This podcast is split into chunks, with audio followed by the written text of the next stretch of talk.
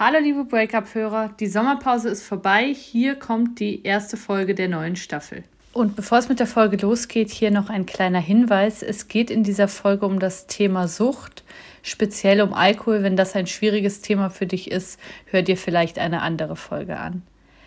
Außerdem ein zweiter Hinweis, wenn ihr diesen Podcast unterstützen wollt, dann könnt ihr das auf Patreon tun. Das ist patreon.com slash Charlotte Teile. Und da gibt es immer wieder Fortsetzungsfolgen von Gästen, die hier im Podcast waren. Es gibt auch immer wieder Treffen. Breakup Live heißen die, wo wir uns verabreden. Wenn es da das nächste Treffen gibt, gebe ich euch selbstverständlich auch hier im Podcast Bescheid. Und ja, es ist eine Möglichkeit, diesen Podcast, der komplett unabhängig ist, zu unterstützen und dafür zu sorgen, dass der weiter erscheinen kann. Und jetzt geht es los mit der Geschichte von Ines. Hallo, ich bin Charlotte und ihr hört Breakup, den Podcast übers Schlussmachen. Ich bin hier über eine App mit Ines verbunden. Hallo Ines, schön, dass du da bist. Hallo Charlotte.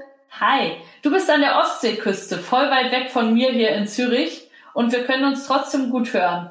Ja, das finde ich ganz toll. ja. Schön. Ja, es ist jetzt so ein Spätsommertag hier. Also Spätsommer noch nicht. Wir haben eigentlich erst Juli, aber es ist schon ein bisschen dunkel geworden und wir haben uns jetzt hier zusammen verabredet. Das hat ein bisschen gedauert, bis wir uns technisch gefunden haben. Ja. Und ich freue mich jetzt total, dass das klappt und dass du deine Geschichte hier im Podcast erzählen möchtest. Ja, ich freue mich auch, bei dir heute Gast zu sein und einen Teil von meiner ja, Beziehungsgeschichte quasi einer etwas größeren Hörerschaft jetzt mal zu erzählen. Wie bist du eigentlich auf den Podcast gestoßen? Du hast mir eine Mail geschrieben. Hast du es irgendwie auf ähm, Spotify gefunden oder wie bist du darauf gestoßen? Das weiß ich gar nicht mehr so genau, um ehrlich zu sein. Es war einfach, dass ja. ich mehrere Podcasts sogar habe oder regelmäßig höre, die mit Beziehungen mhm. Schluss machen und so weiter in Zusammenhang stehen oder äh, Scheitern von Beziehungen oder psychologische Podcasts. Und irgendwie bin ich dann auch auf deinen Podcast gestoßen und fand das eigentlich ganz toll. Ja, ich bin ein guter Zuhörer und habe dich halt abonniert sogar. ja, ganz normal, richtig gut. Ja, ich habe mich mega gefreut, als du mir deine Mail geschrieben hast. Das ist jetzt ein paar Wochen her. Und ich fand das so spannend, weil eben du einmal von einer Beziehung erzählen willst, die schon ein bisschen mhm. her ist also auf die du auch so einen Blick hast aus der Distanz. Und dann hast du ein Thema angesprochen, das werden wir jetzt in dieser halben Stunde, Stunde, die wir jetzt miteinander sprechen, auch noch ein bisschen mehr behandeln, das Thema Sucht, was in der Beziehung eine große Rolle gespielt hat und wo ich auch nochmal dachte, das ist, glaube ich, ein Thema, was ganz schön viele Leute auch kennen und was in ganz schön vielen Beziehungen auch eine Rolle spielt. Mhm. Und deshalb äh, fand ich das so wichtig, dass wir das auch hier im Podcast mal besprechen. Aber vielleicht fangen wir am Anfang an. Die Beziehung, von der du erzählen willst, die hat begonnen, als du noch ähm, ziemlich jung warst, ja. oder? Also man kann ja auch ganz klar sagen, ich bin Mitte 50, also wirklich schon mega alt für, für viele deiner Zuhörer. Ja, mega alt naja, ist das für viele deine Zuhörer oder Stammzuhörer wahrscheinlich. Aber ich habe natürlich dann auch sehr viele Erfahrungen gemacht, beziehungstechnisch. Ich war, fangen wir einfach mittendrin an. Ich war 15 Jahre verheiratet mit einem Mann, Ex-Mann jetzt, der Alkoholiker war. Das ja. ist ein Thema Sucht, Alkohol, was auch nicht so selten ist. Ja, und wie das gekommen ist, wie man damit umgehen kann, das ist halt so meine Beziehungsgeschichte von 15 Jahren Ehe. Ich kann darüber so erzählen, weil es halt schon auch 15 Jahre wieder her ist, dass ich geschieden bin und daher jetzt auch so ein etwas abgeklärteren, entfernteren Blick auf die Dinge hatte, die damals passiert sind. Also geheiratet habe ich 1988, mhm. meinen Mann im Studium kennengelernt. Da war alles gut und wir sind halt in der DDR groß geworden. Das waren alles andere Zeiten halt auch ein bisschen. Man muss das vielleicht auch immer ein bisschen in den Zeitkontext sehen. Mhm. Trinken, Alkohol ist ja gesellschaftlich erstmal nicht verpönt. Zu jeder Party, zu jeder Feier gehört halt irgendwo ein Glas Sekt, ein Glas Wein, ein Bierchen oder auch ein Schnaps dazu. Wann das irgendwo bei meinem Ex-Mann zur Sucht abgeglitten ist, das kann man eigentlich zeitlich gar nicht so richtig verorten, weil es einfach ein schleichender Prozess ist, der so langsam sich so reinschleicht in eine Sucht. Also das ist jetzt nicht das mhm. Feierabendbier oder Wochenend Schnaps oder Feiern. Das ist, glaube ich, auch bei jedem Menschen unterschiedlich, wie er da in die Sucht kommt oder wann es dann wirklich eine Sucht ist, ja, mit dem Alkohol. Mhm. Und ihr habt, als ihr euch kennengelernt habt, so mit Anfang 20, da war Alkohol irgendwie präsent, wie das ja bei ganz vielen Leuten so der Fall ist. Und du hast erstmal überhaupt nicht gemerkt, dass das für deinen Freund damals, dann für deinen Mann irgendwie ein großes Thema sein Nee, also am Anfang war das überhaupt kein Thema. Man hat ganz normal, sage ich mal, Alkohol konsumiert bei einer Party, bei einer Familienfeier. Und klar hatte man auch dann mal einen über die Stränge geschlagen. Selbst ich war auch schon in jungen Jahren so ein, zweimal richtig besoffen auf gut Deutsch. Aber das ist ja noch keine Sucht. Also gemerkt habe ich es bei meinem Mann oder Ex-Mann, dass irgendwann die Sache entglitten ist, weil er heimlich getrunken hat. Also man hat es gar nicht gemerkt, okay. dass er getrunken hatte. Ich kam nach Hause von der Arbeit und er saß im Sessel im Wohnzimmer und war Sternhagel besoffen. Also mitten in der Woche, ohne besonderen Anlass oder irgendwas, da habe ich dann gemerkt, da stimmt irgendwas nicht. Wann das für ihn wirklich zur Sucht geworden ist, das muss viel früher schon angefangen haben. Das hat man einfach nicht gemerkt. Das merkt man auch am Anfang nicht. Ich glaube, man merkt sowas erst als Familienmitglied, mhm. als Ehefrau, so wenn es irgendwo dann nachher eskaliert. Wenn man jetzt so an diese Anfangsphase von einer Beziehung geht, man lernt sich kennen, man geht auch mal feiern zusammen, man stürzt mal ab und trinkt zu viel und so. Ich habe in meinem Freundeskreis schon auch Leute, wo ich weiß, die haben so ein bisschen grenzwertiges Trinkverhalten. Die werden irgendwie mega anstrengend, wenn die viel mhm. getrunken mhm. haben oder die trinken einfach immer zu viel oder so. Gab es da solche Anzeichen oder gab es die gar nicht? Äh, nee, also die gab es so nicht. Im Endeffekt ist mein Ex-Mann ein ja. sogenannter Quartalsäufer. Das heißt, er war jemand, okay. der konnte wochenlang gar nichts trinken und hat auch Alkohol total abgelehnt und hat sich dann nur an Cola und Wasser oder was weiß ich gehalten. Und von einem Tag auf den anderen hatte er dann wieder nach zwei, drei, vier, fünf Wochen einen Totalabsturz. Ach, das war immer, die Abstände wurden mal mehr, mal weniger. Man konnte gar nicht sagen, okay, in drei Wochen wird er wieder total betrunken sein und völlig abgestürzt sein. Also das war immer, ja, wie das eben so ist, also Quartalsäufer nennt man das halt, ähm, wochenlang nicht und dann wieder ein Totalabsturz. Und dann muss man ja auch wissen, dass mein Ex-Mann selbstständig war. Er hatte zwei Fitnessstudios, Mitarbeiter. Okay. Wenn er dann so seine Abstürze hatte, konnte er natürlich auch seinen Job nicht machen, kein Training machen. Er war auch Kampfsportlehrer und Kraftsportler und alles. Dann hat er seine Assistenztrainer angerufen oder vorher schon gesagt, ja, er fühlt sich heute nicht, er ist krank, er hat Grippe, er hat Erkältung, was weiß ich. Und die haben dann das Training übernommen. Ja, weil er einfach dann nicht in der Lage war, so betrunken war, dass er seinen Job quasi nicht mehr machen konnte. Und das ist ja auch die Gefahr bei solchen Suchtverhalten, okay. dass es dann irgendwann in der Arbeit, im Job nicht mehr funktioniert, dass er dann sozusagen ausfällt in seinem Job, in seiner Arbeit. Also haben die das gemerkt, haben die gedacht, Mensch, der ist oft erkältet und der, der scheint jede Grippe mitzunehmen oder haben die das schon auch irgendwann gemerkt, dass da was nicht richtig Am ist? Am Anfang haben sie es noch hingenommen, da haben sie es wahrscheinlich gar nicht gemerkt, weil man ja auch, wenn er in der Öffentlichkeit war, wieder nüchtern war. Ne, wenn er dann wieder aufgetreten ist in der, ja, in der Arbeit und wenn er dann wieder in der Gesellschaft draußen war, im Studio war und überall, äh, da hatte er dann nicht getrunken, da war er wieder völlig da.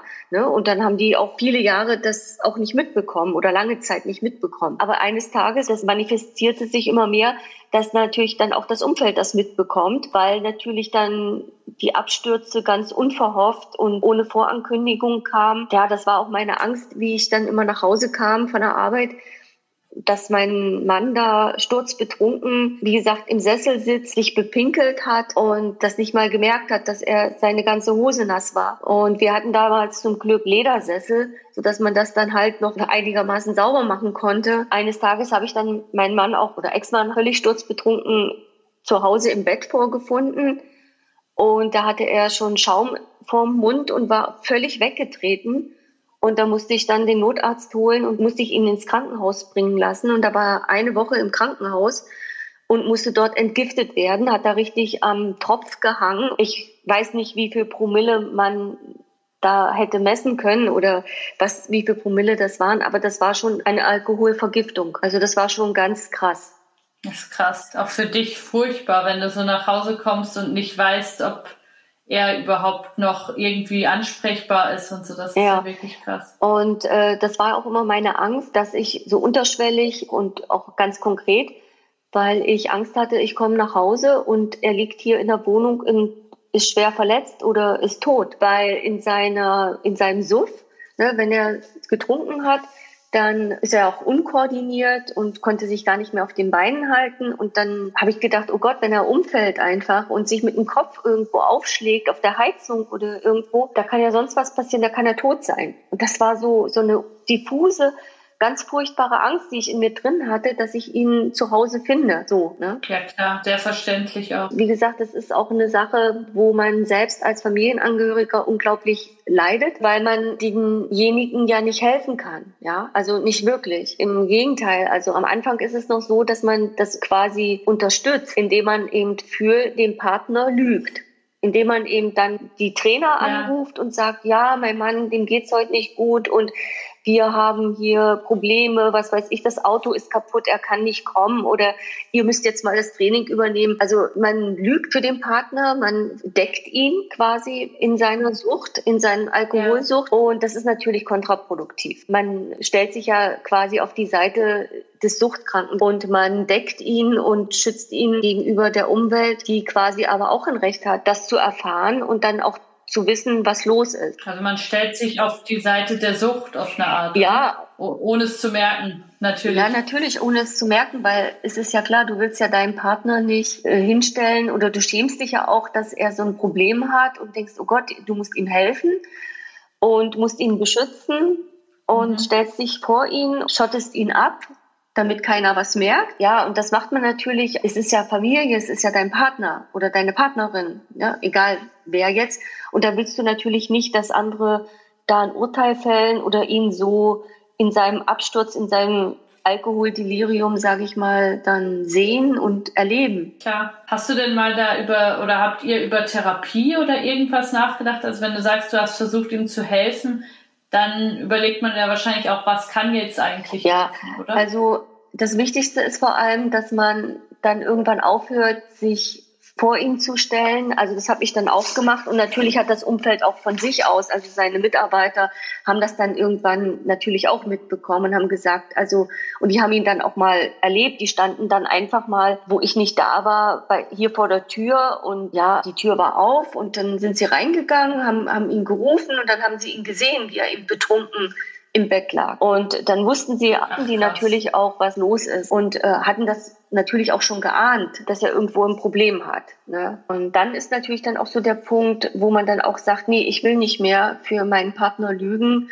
wenn er so einen Alkoholabsturz hat, das bringt nicht. Wir müssen jetzt ehrlich sein. Und um jetzt jemandem zu helfen, der jetzt Alkoholiker ist, ist der erste Weg, dass derjenige, der diese Sucht hat oder dieses Problem hat, das selbst als Problem erkennt als Außenstehender kannst du ihn nicht dazu bewegen oder ihn irgendwo hin drücken, weil er das selbst gar nicht so sieht. Er sagt, die meisten werden am Anfang immer sagen, ich habe kein Problem. Ich trinke mal einen über den Durst, aber ich habe kein Problem. Aber das Problem ist schon, dass sie heimlich trinken. Mein Ex-Mann hatte zum Beispiel auch in der ganzen Wohnung Flaschen versteckt, also Wodkaflaschen, leere Flaschen, halb leer getrunkene Flaschen, volle Flaschen, die er dann später dann wahrscheinlich noch irgendwann getrunken hätte. Also er hat kein Bier getrunken, sondern wirklich harte Sachen. Mhm. Und hast du dann die Flaschen weggenommen, wenn du die entdeckt hast, oder was? Hast äh, ja, ich habe die dann entleert, habe die weggebracht und weggenommen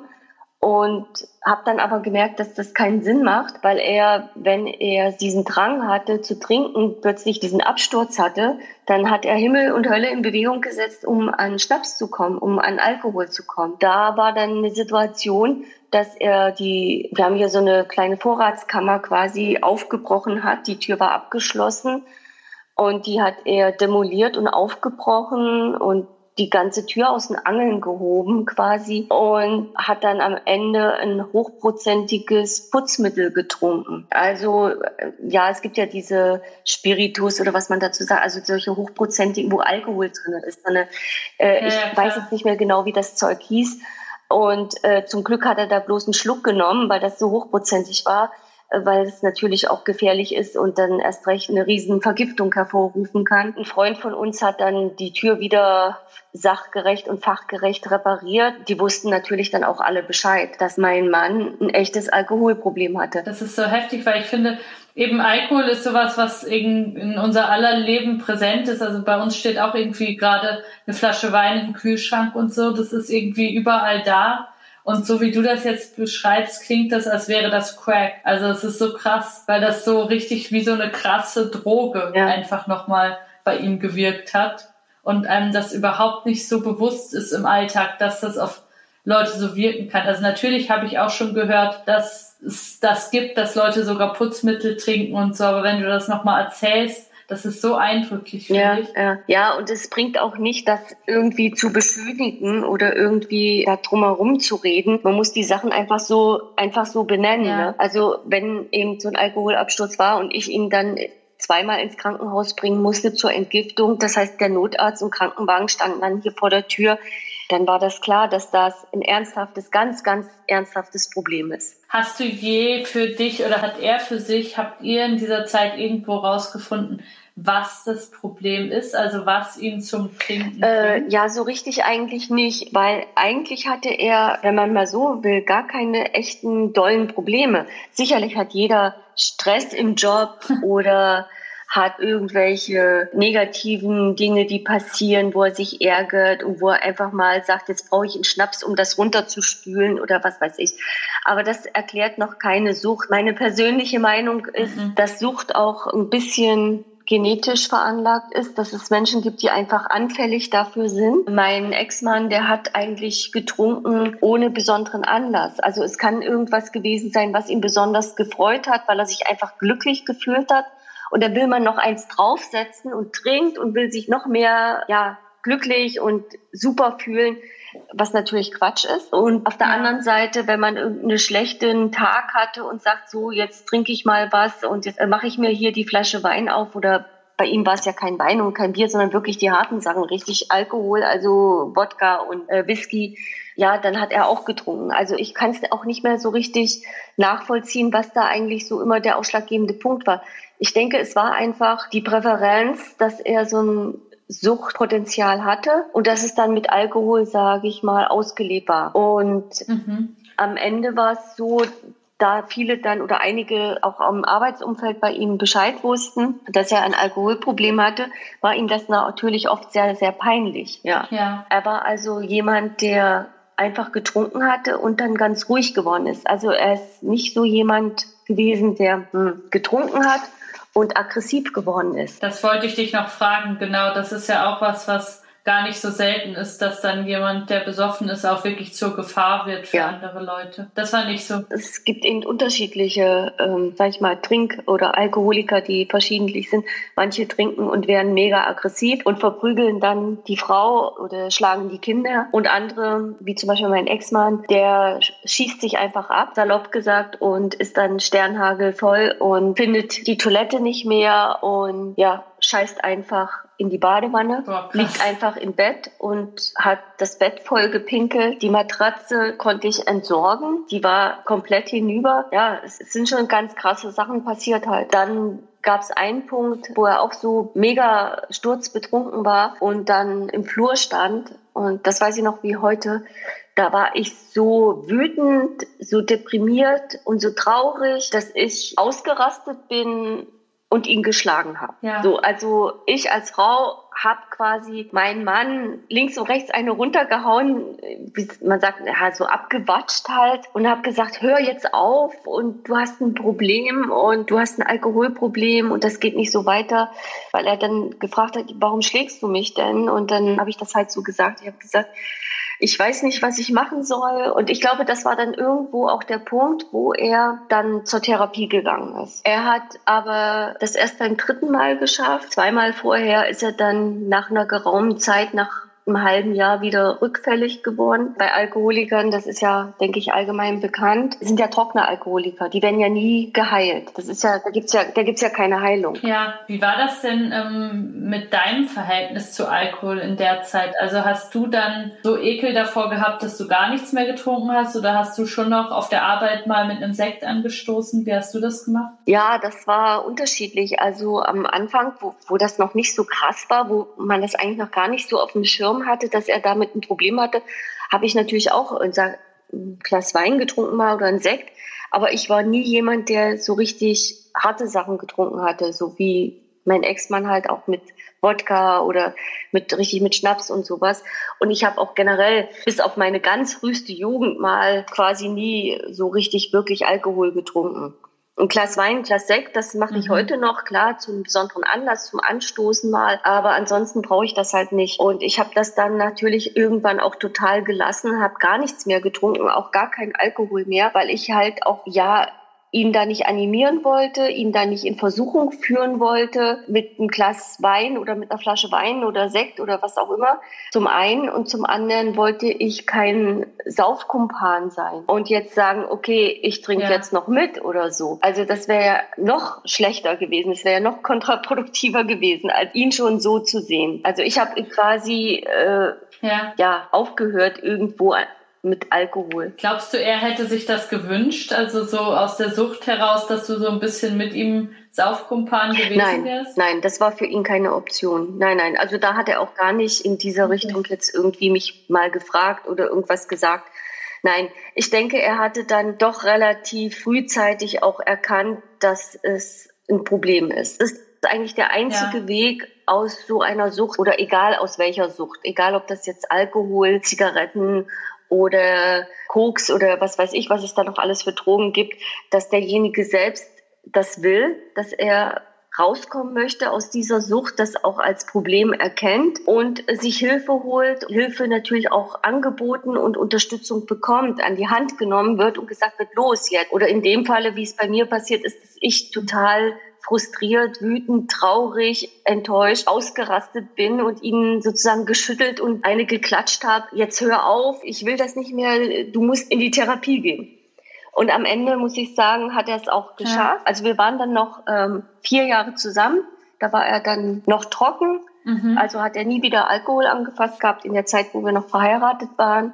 Danach her. Ach cool. Aber unsere Ehe war quasi da schon total zerrüttelt. Wir haben nur noch nebeneinander hergelebt, wir hatten uns auseinandergelebt und äh, quasi war das nur noch der letzte Akt, wo ich ihm quasi aus der Sucht rausgeholfen habe. Da war aber schon klar, dass es zwischen uns dann schon keine Ehe mehr war und da haben wir uns dann getrennt.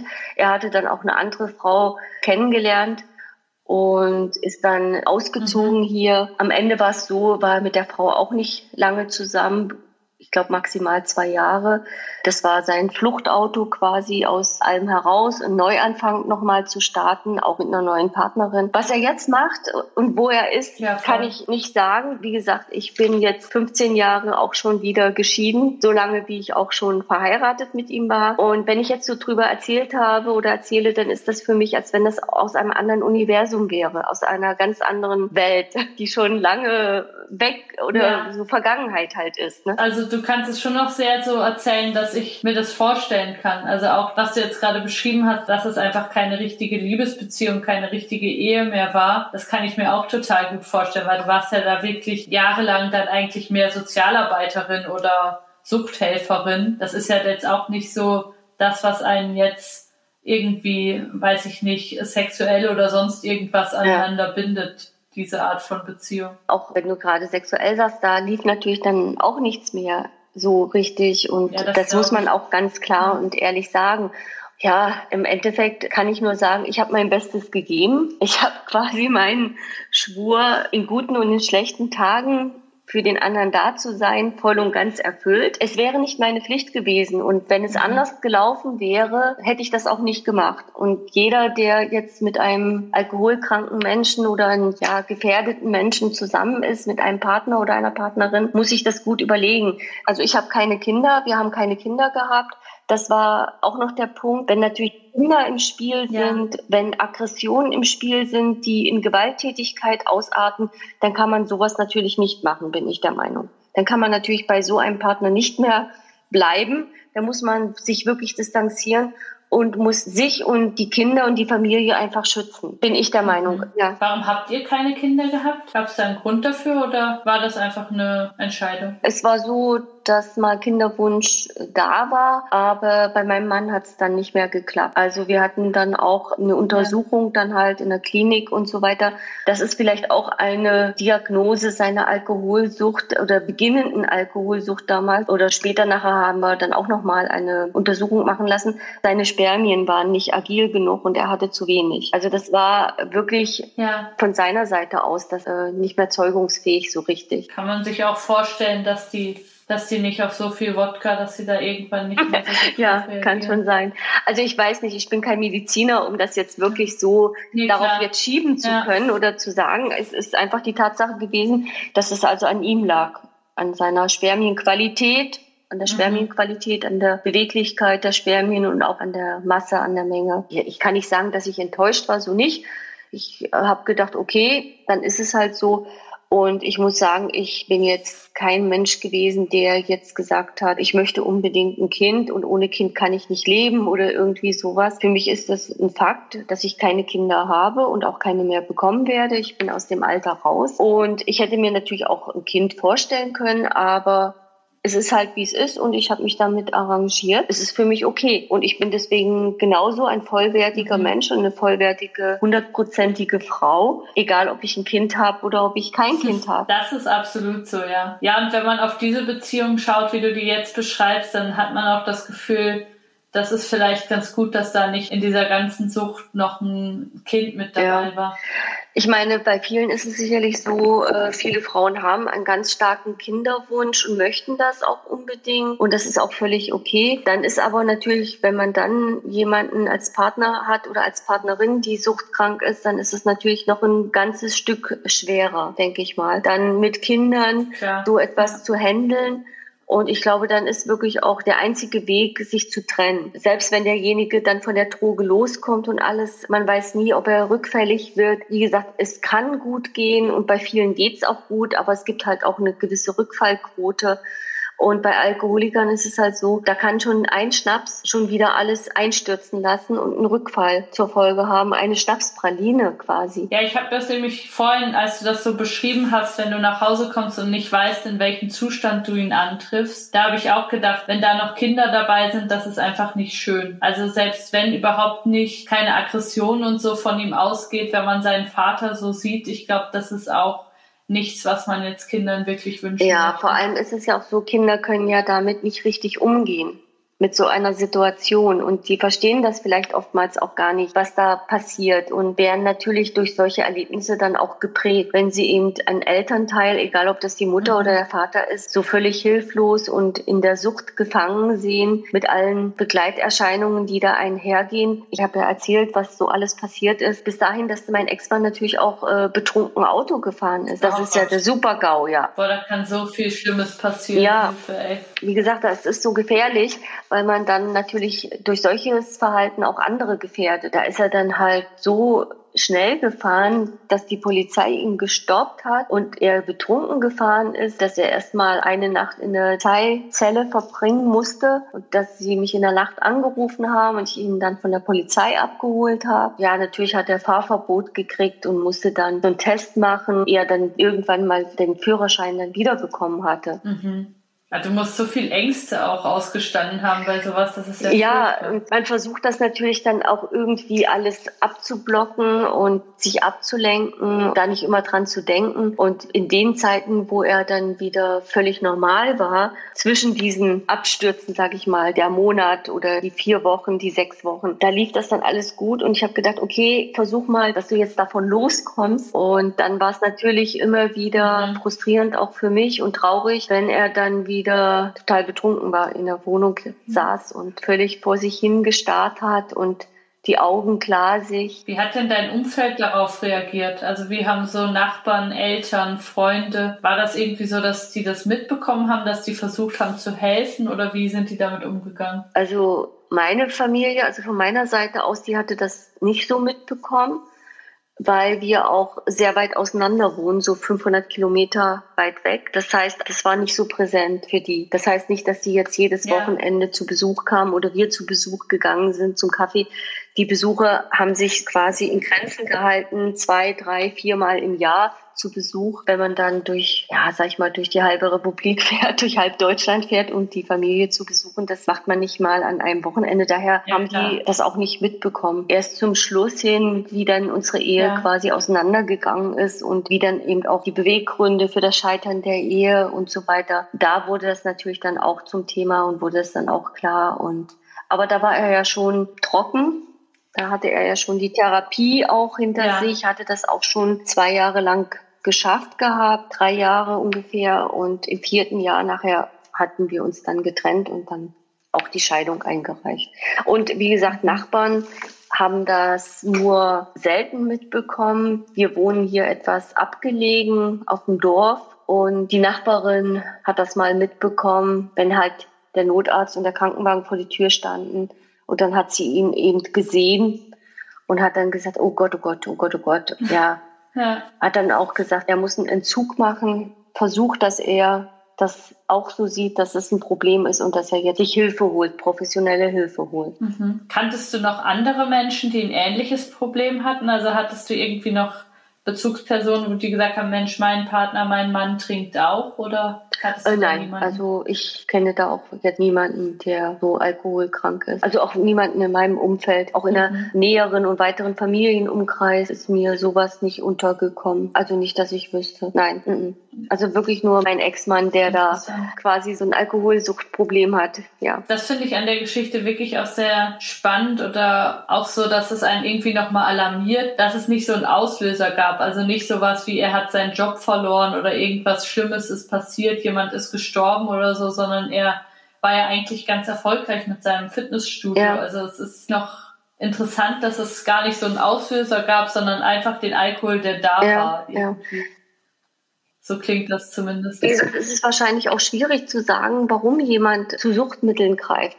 Es müssen nicht immer dramatische Dinge sein. Es kann einfach auch die Lust sein, wenn man fröhlich, glücklich ist, da noch einen draufzusetzen. Wie gesagt, es ist auch niemand mhm. gefeit vor einer Sucht, egal ob das Alkohol oder Zigaretten sind. Und um zu verstehen, warum es so schwierig ist, loszukommen vom Alkohol oder von anderen Drogen, also zum Beispiel von Kokain oder so, das ist zum Beispiel bei Rauchern so. Wer Raucher ist und mal versucht hat, aufzuhören zu rauchen, feststellen, das geht gar nicht so einfach. Die wenigsten schaffen es gleich beim ersten Mal. Da braucht man zwei, drei, vier Anläufe. Dass es eine Sucht ist, merkt man dann daran, dass derjenige dann auch diese Entzugserscheinungen hat. Ne? Also wirklich durch den Entzug, mhm. dass er keinen Alkohol bekommt, wenn er ihn haben will oder keine Zigarette greifbar ist, da werden die Leute ja richtig aggressiv, richtig aggro, sind da so richtig, ja, schlechte Laune, sind überhaupt nicht, sind überhaupt nicht ja, zu genießen, sind gesellschaftlich überhaupt nicht da. Ja. Und da merkt man dann schon, dass sie wirklich ein Problem haben. Dass es wirklich nicht einfach ist, aus so einer Sucht rauszukommen. Da muss man wirklich professionelle Hilfe haben. Du hast gerade was ganz Interessantes nochmal gesagt, dass du sagst, du glaubst, jeder kann eine Sucht entwickeln. Also jeder hat so ein bisschen das Potenzial in sich oder auch die Gefahr, von was abhängig ja. zu werden. Warum denkst du? Ja, das? weil ich denke, es soll sich niemand sich sicher fühlen und sagen, mir kann sowas nicht passieren und dann einfach nur mit dem Finger auf andere zeigen. Es kann jeden treffen und egal in welcher Gesellschaftsschicht, ob vom Politiker zum über den erfolgreichen Arzt und Chirurgen bis hin zum Trinker, der an der Straßenecke sitzt und bettelt, geht es durch die ganze Gesellschaft, dieses Alkoholproblem oder Suchtproblem. Ja, es kann ja auch andere Süchte sein, mhm. die da oftmals eine Rolle spielen. Davor ist niemand gefeit und niemand soll glauben, dass er sicher davor ist. Es kann bestimmte Umstände und tragische Ereignisse geben, die jemanden zu Mitteln greifen lassen, die in eine Sucht führen, denke mhm. ich. Und es kann genauso sein, dass Menschen in eine Sucht kommen, ohne dass sie es merken. Ja, also das ist so ein schleichender Prozess. Ja. ja. Es hat nicht immer was damit mhm. zu tun, dass jemand Alkoholiker wird, wenn man sagt, ja, okay, der trinkt jetzt jeden Abend eine Flasche Bier oder zwei oder trinkt jeden Tag, was weiß ich, eine halbe Flasche Wein.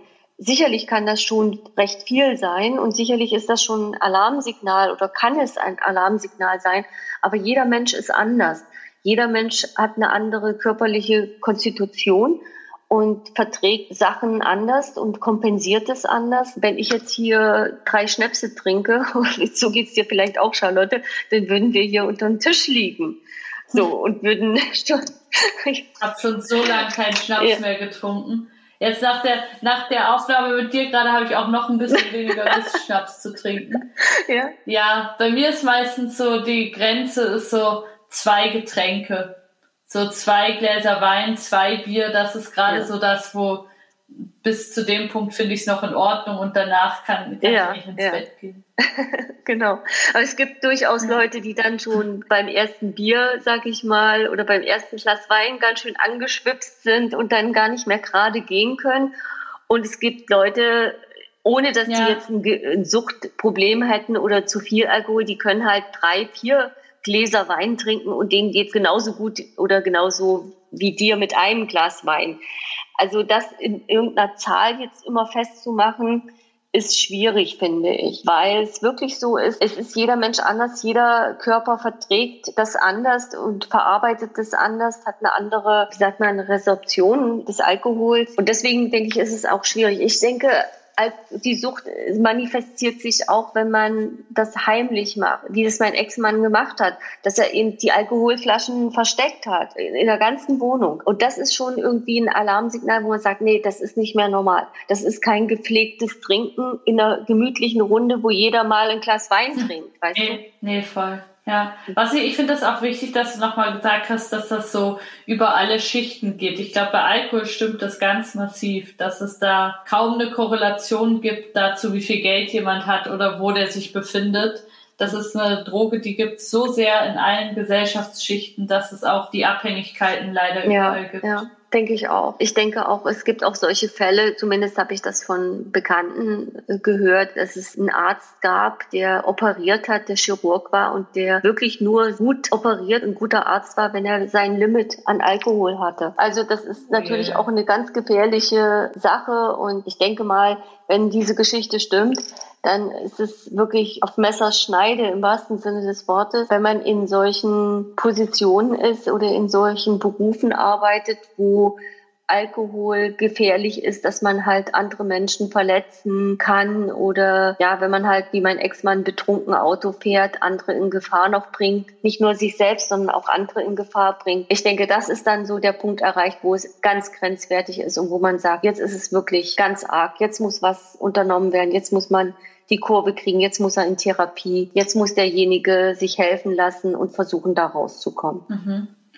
Hattest du denn mit ihm auch so eine Spirale, dass er dir immer wieder irgendwie versprochen hat, dass er damit aufhört und es dann doch nicht geschafft hat? Oder hat er das gar nicht erst versprochen? Nee, so versprochen hatte er das eigentlich nicht. Er hat gesagt, er ist dann einfach in Therapie gegangen, hat mir das gesagt, er geht jetzt regelmäßig, er will das jetzt in den Griff kriegen. Und da habe ich halt auch gesagt, ja, das ist gut, mach das bleib da dran und ich unterstütze das, ich helfe dir, wo immer es auch geht. Und dann hat er es einfach gemacht und hat dann natürlich auch gesagt, so, ich habe es geschafft und ich habe ja jetzt seit Monaten nichts mehr getrunken. Und wie gesagt, er hat es ja erst beim dritten Mal geschafft. Er hat sich natürlich mhm. dann auch geschämt, als beim ersten und zweiten Mal nicht funktioniert hat und er doch wieder, naja, rückfällig geworden ist. Aber da habe ich ihn unterstützt, habe gesagt, ja, mach noch mal, fang noch mal an, geh wieder hin in die Therapie, in die Hilfegruppe. Du schaffst es. Also ich habe ihn ja. immer bestärkt und habe ihm immer gesagt, ja, jetzt hast hast es noch nicht gleich geschafft, aber beim nächsten Mal schaffst du es. Und versuch's einfach nochmal und das ist ja nicht schlimm, aber bleib dran, mach's nochmal. Ja, es ist ja auch irgendwie, also irgendwie habe ich auch Mitleid mit ihm, wenn du es so erzählst. Ja, ich meine, ich kenne das Gefühl selber, wenn man einen Kater hat und sich irgendwie schämt für das, was man gemacht hat und denkt, um Gottes Willen, wieso habe ich so viel getrunken und überhaupt. Wenn das dann noch so tausendfach potenziert ist, weil man weiß, irgendwie, jetzt habe ich Therapie gemacht, jetzt habe ich ein halbes Jahr nichts getrunken und jetzt bin ich wieder im gleichen Loch das muss sich ja furchtbar anfühlen. Ja. Auch. Und ich glaube auch, dass da Vorhaltungen, oh Gott, jetzt hast du wieder das nicht geschafft und sowas, so negative Untertöne, dass das nicht hilfreich ist. Also ich denke schon, dass man da einfach positiv sein sollte und sagen müssen, ja, ist nicht schlimm, mach's nochmal und geh da jetzt gleich nochmal hin und versuch das gleich nochmal. Dann ist es eben beim zweiten, dann packst du es beim dritten Mal. Und er hat es ja dann auch geschafft. Deswegen ist so eine positive Verstärkung immer das Bessere, als wenn man da negativ ist. Das verlangt einem natürlich ganz schön viel ab, ne? Also da eine positiv verstärkende Person immer zu sein und zu sagen, ist nicht schlimm, beim nächsten Mal klappt es bestimmt und so, das ist ja auch schon ganz schön viel. Ja, verlangt. natürlich. Da muss man schon wirklich auch als Partner stark sein. Ja. Aber man muss sich da eben auch klar drüber sein. Es hilft ja nicht. Wenn man Vorhaltungen macht, dann ist das ja weniger erfolgreich, als wenn man eine positive Verstärkung macht. Und das ist ja auch bei vielen anderen Dingen so. Eine positive Verstärkung ist viel nachhaltiger und wirkt auch viel zielgerichteter und viel intensiver und auch erfolgversprechender, als wenn man es negativ formuliert. Denn was ist denn geholfen, wenn ich sage, ach verdammt, du hast es wieder nicht geschafft und du bist ein Loser und du schaffst das nie oder irgendwas, dann treibt man einen Menschen ja noch mehr in die Abhängigkeit, noch mehr in die Sucht oder eben noch mehr in die Negativspirale, als wenn man sich als Partner oder als Partnerin erweist, die da positiv dahinter steht und verstärkend im positiven Sinne sagt, äh, du ist nicht schlimm, äh, scheiße zwar, aber komm, geh wieder hin. Du packst es jetzt beim zweiten Mal oder du packst es jetzt beim dritten Mal. Das klappt. Glaub mir, das geht.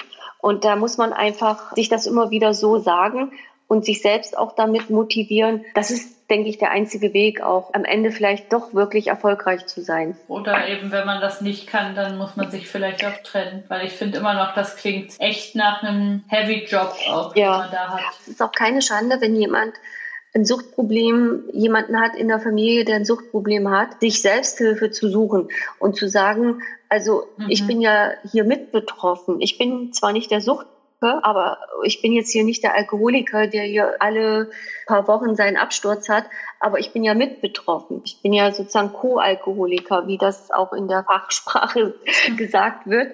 Ich bin ja mit betroffen. Ja. Es ist nicht verwerflich, im Gegenteil, es ist richtig gut, wenn man sich auch Selbsthilfe holt und sich beraten lässt und sagt, wie kann ich meiner Partnerin, wie kann ich meinem Vater, meiner Mutter helfen? Natürlich als erwachsener Mensch. Ne? Mhm. Wie kann ich äh, denn meiner Mutter, die jetzt ein Problem hat, oder wie kann ich meinem Partner helfen? Wie kann ich es am besten anfangen? Oder ich brauche selbst psychologische Unterstützung, um mit dieser Situation klarzukommen. Hast du dir da Unterstützung geholt in der Zeit? Nein, es wäre sicherlich nicht verkehrt gewesen, aber ich denke, dass ich auch vom Charakter her ein Mensch bin, der sehr klar und sehr stark ist und sehr stark sein kann. Die Umstände, dass also mein Ex-Mann auch kein aggressiver Mensch war, wenn er getrunken hat oder auch generell kein aggressiver Mensch war und mich angegangen wäre oder sowas, hat es mir natürlich auch erleichtert, mit der Sache klarzukommen. Aber unabhängig davon wäre es vielleicht keine schlechte Idee gewesen, mir Hilfe auch zu holen und äh, psychologische Unterstützung zu holen.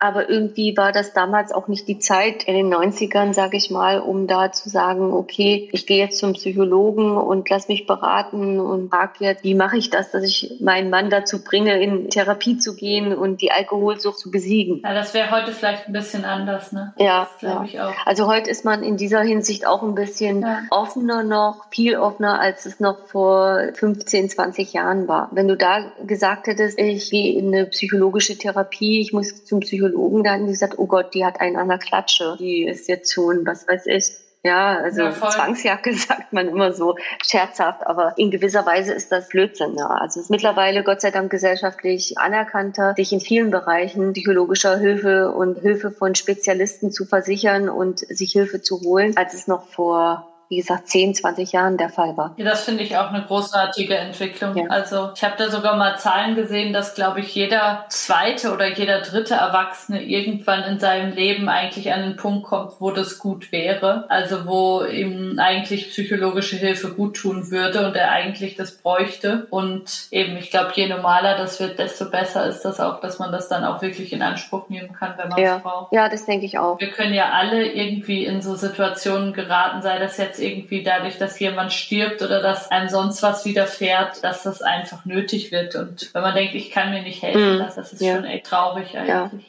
Also ich denke schon, wenn jemand in seinem Umfeld einen Suchtmenschen hat, jemanden, der wirklich Hilfe braucht, dann ist es nicht verkehrt, sich da auch fachkundige Hilfe zu holen und zu sagen, wie kann man das angehen, wie kann man demjenigen helfen, wie kann man denjenigen auf den richtigen Weg bringen, dass er davon loskommt von dieser Sucht. Das war auch der Punkt bei mir, in gewisser Weise diese Hilflosigkeit. Wie kann ich es machen, dass mein Mann aufhört mit dem Trinken, dass er endlich in Therapie geht und am Ende bin ich halt sehr froh darüber, dass er dann doch selber dann diese Erkenntnis irgendwie hatte, dadurch, dass sein Umfeld das dann auch so mitbekommen hat und dann auch große Scham bei ihm dann war, dass ihm andere so gesehen haben und ich dann auch nichts mehr verheimlicht habe und ihn nicht mehr gedeckt habe, dass er dann in Therapie halt ja. gegangen ist. Ne? Warst du erleichtert, als ihr euch dann getrennt habt? Oder wie war das für dich? Ja, es war eine Erleichterung, muss ich jetzt ganz ehrlich sagen. Also jetzt unabhängig mal von seinem Alkoholismus und Alkoholsucht hatten wir uns auch so ja quasi auseinandergelebt und es war halt auch keine richtige Ehe mehr und wir hatten, wie gesagt, hatte ich ja schon am Anfang mal kurz erwähnt, dass wir dann eigentlich nur noch nebeneinander hergelebt haben, in einer WG quasi. Am ja. Endeffekt war es wirklich so nach den ersten drei, vier Monaten, wo es noch ganz komisch und mir eigentlich ja schlimm ging, plötzlich allein zu sein nach 15 Jahren Ehe, hatte ich dann wirklich so ein, ich kann das jetzt mal ganz kurz noch erzählen, so einen richtigen Flash, so ein Erleuchten. So muss ich das wirklich beschreiben, dass ich ja. eines Nachmittags einfach von der Arbeit mitten im Feld stand und die Sonne schien und ich einfach wie so eine Befreiung spürte, so eine Freiheit. Ich konnte richtig durchatmen. Die Sonne schien plötzlich mit einem riesigen Lichtstrahl. Das war also so eine richtige Erleuchtung, sage ich dazu immer, eine richtige Befreiung dann. So nach den ersten Wochen und so Monaten, ja. Also ich glaube so nach vier Monaten oder so, wo ich erstmal alles handeln musste, was so die ganze Trennung betrifft, war das dann wirklich so, dass ich mich dann richtig befreit gefühlt habe und richtig glücklich gefühlt habe. Das ist so toll. Und ich meine, du hast ja davor wirklich wirklich harte Jahre auch gehabt, wahrscheinlich, wo du wirklich einfach viel für ihn dann ja, auch gemacht natürlich, hast. natürlich, das kommt noch dazu. Du hast gerade erzählt, es gab diesen Moment der Freiheit, wo du auf einmal auf dem Feld standest und dich leicht gefühlt hast, oder? Das war ein ganz irrer Moment, da erinnere ich mich noch heute so lebendig und so intensiv daran, weil das, ja, wie soll ich sagen, wie so ein Glücksflash war. Ja. Ich habe mich wirklich wahnsinnig befreit gefühlt und habe dann wirklich auch ja mein Leben alleine gestaltet und bin dann quasi ohne meinen Mann dann los und es war überhaupt nicht schwer. Also es war sehr gut. Ja. Und ich habe das bis heute nicht bereut, dass wir diese Trennung wirklich gemacht haben. Viele sprechen ja von Trennung immer dass die wahnsinnig hart sind und traurig. Das gibt es sicherlich auch sehr, sehr oft. Aber wenn eine Beziehung oder eine Ehe einfach ausgelebt ist, ja. wenn man so viel da investiert hat, so viel Nerven, Zeit, so viel Energie, so viel von sich selbst gegeben hat, und das habe ich ja wirklich, ja, dann ist es einfach so, dass es dann vorbei ist, dass man dann einfach irgendwo dann mal ausgebrannt ist. Es hätte auch keinen Sinn mehr gemacht mit Ach und Krach und es war einfach keine Liebe mehr da es war einfach vorbei. Ja. Es war halt gut, dass wir uns dann getrennt haben und es war genau das Richtige auch, dass jeder nochmal einen neuen Weg geht und jeder nochmal für sich. Wie gesagt, ich hoffe für meinen Ex-Mann, dass er weiterhin trockener Alkoholiker ist, dass er nicht wieder rückfällig geworden ist. Also das wünsche ich ihm wirklich ja. von Herzen. Ja, und ich muss ganz ehrlich sagen, das Beste, was dann nach der Trennung auch nachher gewesen ist, war, dass ich alleine im Bett schlafen konnte. ja, kann ich gut verstehen. Ja, das hört sich für viele der Zuhörer vielleicht ein bisschen merkwürdig an, aber es ist wirklich so, dass man als Frau, wenn man alleine in einem Bett schläft, ohne Partner, so geht's mir zumindest, also ich glaube, es ist sogar wissenschaftlich erwiesen, dass man dann ruhiger, intensiver und tiefer schläft, weil Frauen wirklich immer einen leichteren Schlaf haben als Männer und man in der Nacht nicht durch irgendwelche Bewegungen oder durch irgendwelche Geräusche oder das Aufstehen oder Schnarchen oder Zähneknirschen vom Partner aufwacht, sondern wirklich eine viel höhere Schlafqualität hat, als wenn man mit Partner schläft. Ja. Also wenn jemand erzählt als Partner, dass man getrennt schläft, dann hat das nichts zu sagen, sondern kann wirklich praktische, gute Gründe haben. Ja, ich kann das gut verstehen. Ich kann das gut verstehen, dass du das geschätzt hast, da einfach wieder Raum für dich zu haben. Gab es denn sowas, ja. was du mitgenommen hast, was du gesagt hast, das möchte ich in der nächsten Beziehung auf jeden Fall anders machen oder da bin ich jetzt ganz vorsichtig oder war das eigentlich nicht so? Äh, nee, eigentlich nicht so, weil jemand, der Suchtprobleme hat, also der Alkoholiker ist, käme für mich als Partner ja also wirklich auch nicht mehr in Frage, logischerweise. Aber dieses Problem habe ich auch nie wieder gehabt. Damals, als wir geheiratet haben, da war mein Mann ja oder mein Ex-Mann ja noch kein Alkoholiker. Da hatte er sicherlich schon gerne mal eingetrunken, aber da war dieses Suchtverhalten noch nicht da. Das hat sich späterhin erst entwickelt, ne? Mhm. dass er eben ja auch durch die Wende und in den 90ern ja viel passiert ist und dass er dann da irgendwie auch in dieses Suchtverhalten reingekommen ist. Wie gesagt, man kann es nicht mehr richtig zeitlich einordnen und verorten, wann es denn wirklich war oder warum auch, ne? Weil es gab jetzt wirklich kein extrem einschneidendes persönliches Erlebnis, was jetzt ganz krass wäre. Mhm. Wie zum Beispiel, du ja schon gesagt hast, ist jetzt ein Todesfall oder so oder ganz schlimme Sachen. Ja, oder eben das, was ja auch vielen damals so gegangen ist, dass man den Job verloren hat oder so. Aber bei ihm lief es ja eigentlich mhm. ganz gut, oder? Mit dem Fitnessstudio und so. Ja, natürlich. Also das kann ich gar nicht anders sagen. Also, dass es am Ende nicht mehr gut lief, war ja seiner eigenen Unfähigkeit nachher geschuldet äh, durch die Alkoholsucht. Ne? Ja. Und äh, wie gesagt, viele, die einen Job verlieren, das passiert ja quasi täglich, werden ja nicht automatisch zu Alkoholikern. Das ist auch richtig. Ja, auch gerade jetzt, auch richtig, ja. gerade jetzt in der Corona-Zeit ist ja auch so, da passiert ja auch so viel, dass viele an ihrer Existenz knabbern und sagen, sagen, oh Gott, wie soll ich das jetzt überstehen? Das wird nichts mehr. Aber das heißt nicht zwangsläufig, dass sie jetzt süchtig werden. Ja. Egal ob Alkohol oder, oder irgendeine andere Droge. Ja, voll. Oder wenn ein Todesfall in der Familie ist, das wird uns alle irgendwann irgendwie mal betreffen. Ja, im größeren oder auch im kleineren Maßstab, dass jemand aus der Familie dann nicht mehr da ist. Das betrifft uns alle. Ja, ja, klar. Jeden wird das irgendwann betreffen. Und das ist aber kein Grund, um in eine Sucht zu gehen, um, um süchtig zu werden. Ja. Also da spielen bestimmt noch ganz, ganz andere Faktoren eine Rolle. Ich kann hier in diesem Podcast eigentlich ja nur aus meiner eigenen Erfahrung sprechen. Ich bin da kein Experte und kein Suchtberater oder irgendwas. Einfach durch deine Erfahrung und dadurch, dass du dich damit so viel beschäftigt hast, finde ich, bist du schon irgendwie Expertin für mich. Ich glaube, dass du das schon vieles sehr, sehr gut einordnen und sehen kannst. Aber klar, du hast diesen einen Fall und ich finde auch, der hat immer noch ein bisschen was Rätselhaftes, weil tatsächlich eben, weil man nicht so richtig einen Finger drauflegen kann und sagen kann, daran liegt's jetzt. Das ist ein spezieller Fall, aber gleichzeitig finde ich auch, es ist so, eben da ist die Sucht irgendwie sehr unverstellt. Es sind nicht noch tausend andere Sachen, die mit reinspielen, sondern man hat wirklich das Gefühl, das große Problem war der Alkohol und dass man an den immer rankam. Ja, es ist einfach so, wahrscheinlich auch wie bei allen anderen Süchten, wie zum Beispiel, ich sag mal jetzt Kokain oder so, oder, äh, einfach mal probieren, dann schmeckt's gut oder gefällt gut und dann macht man es wieder, findet's gut und es schadet nichts, man ist ja noch voll da und man ist noch voll leistungsfähig. Das geht ja auch eine ganze Weile mhm. gut, auch mit Alkohol.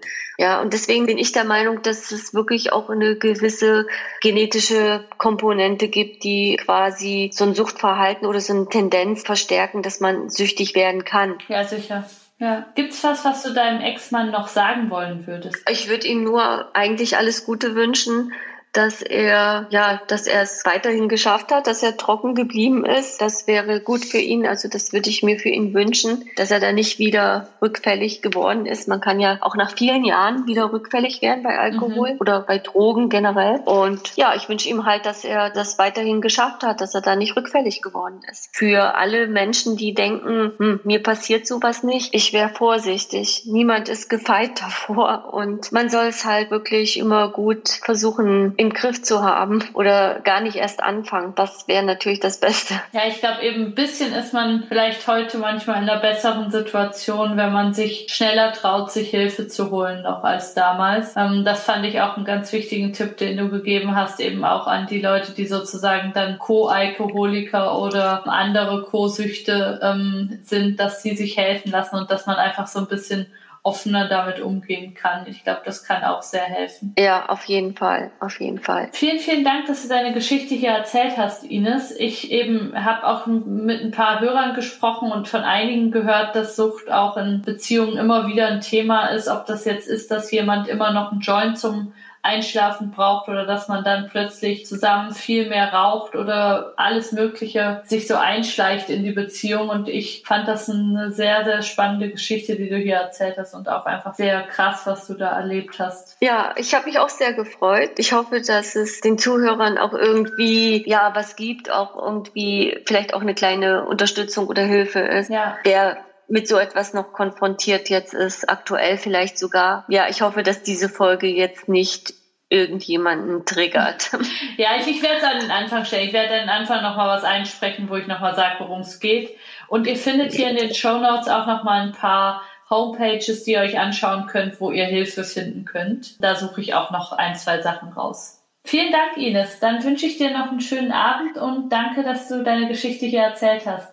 Ja, vielen Dank, Charlotte. Und ich freue mich, dass ich hier zu Gast sein konnte. Ciao. Tschüss, mach's gut.